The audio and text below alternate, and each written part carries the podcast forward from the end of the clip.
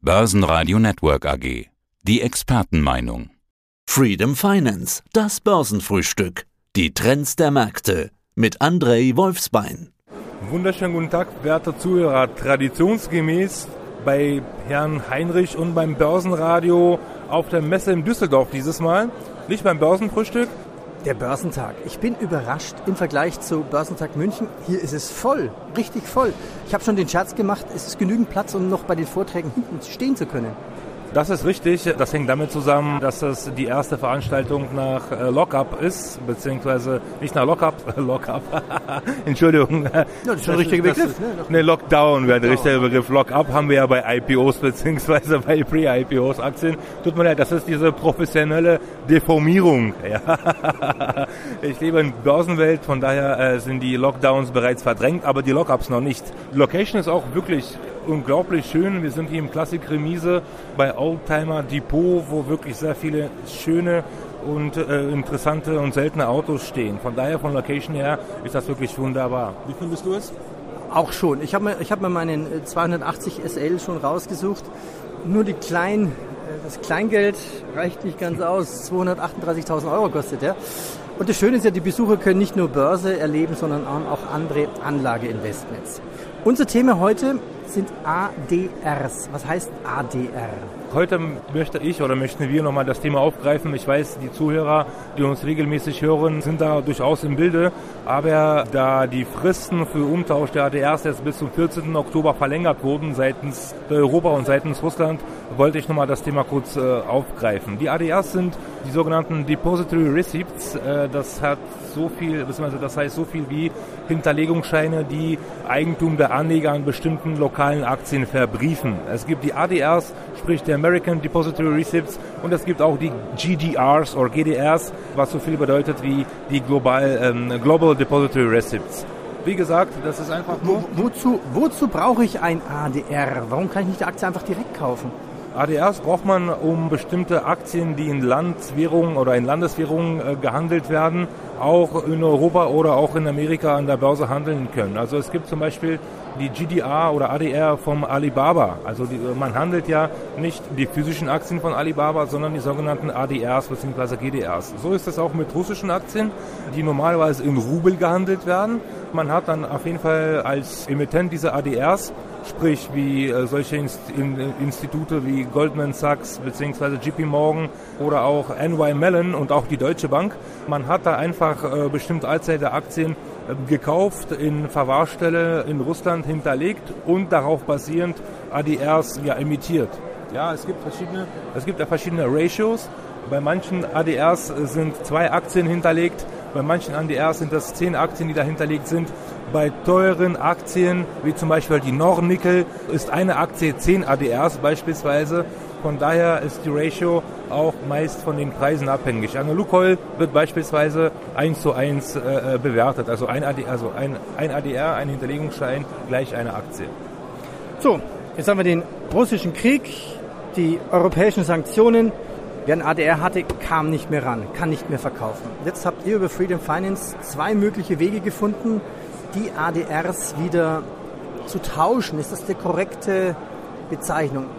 Wie kann das funktionieren? Manche Banken in Europa oder manche Broker in Europa, die die ADRs umtauschen. Es bedarf allerdings ein ähm, Konto bei einem russischen Broker, der diesen besagten Schließfach in der Verwahrstelle hat, was bei uns der Fall ist Wie heißt die Verwahrstelle? Das heißt NSD ähm, also das, das, ist die Verwahrstelle in Russland? In Russland, genau. Das heißt Народный расчетный депозитарий, was ungefähr so viel heißt, oder nicht ungefähr, sondern wortwörtlich, ein Volksverrechnungsverwahrstelle. Äh, ja, klingt ein bisschen nordkoreanisch, wie gesagt, aber das heißt dahingestellt.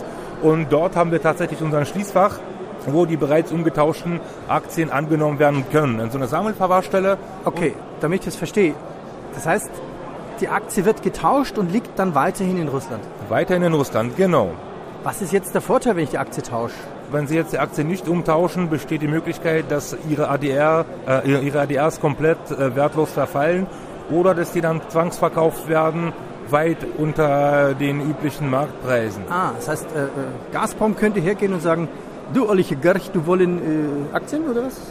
Naja, so, so nicht.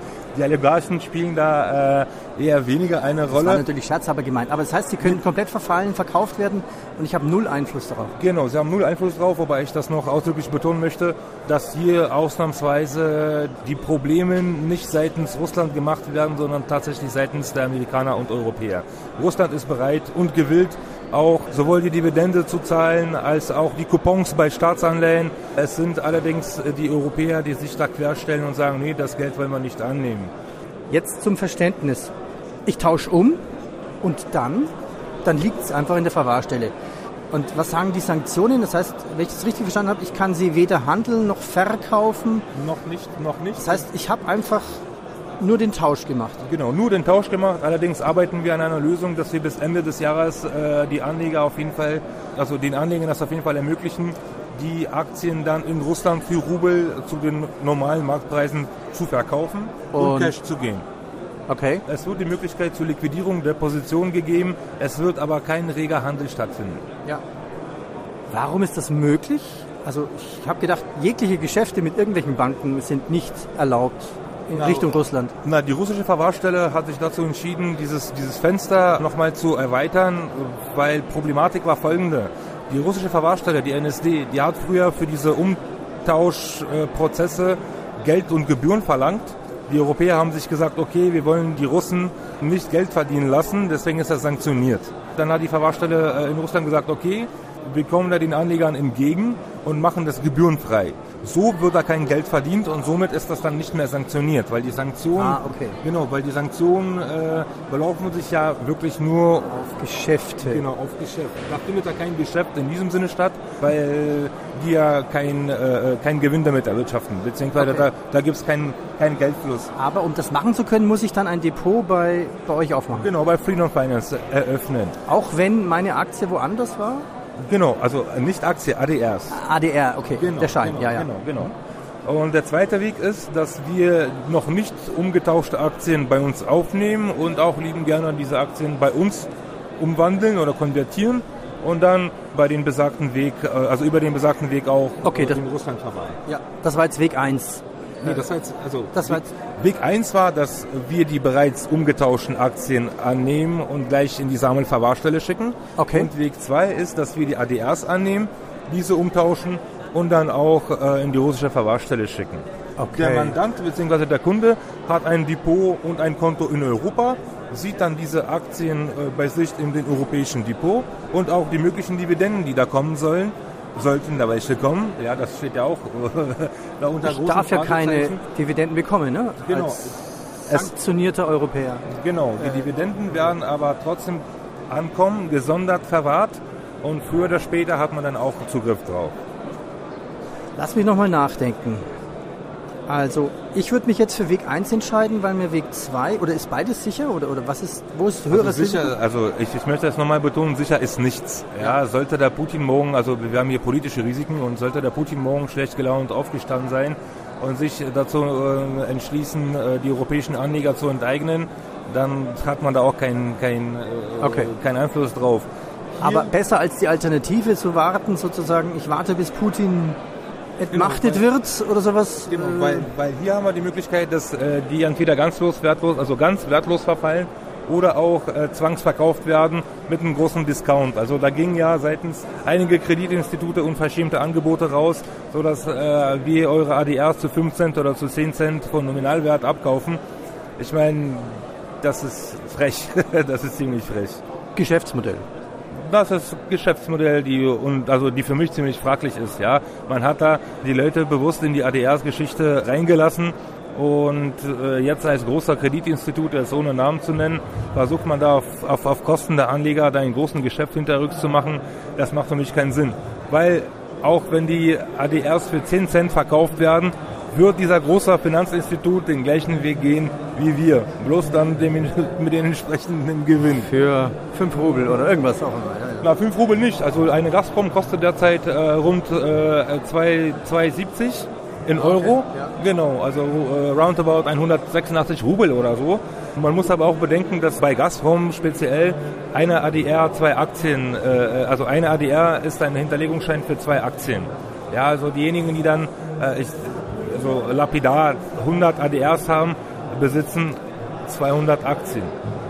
Und dann 200 Aktien mal 270, das ist schon, also da läuft sich einiges zusammen.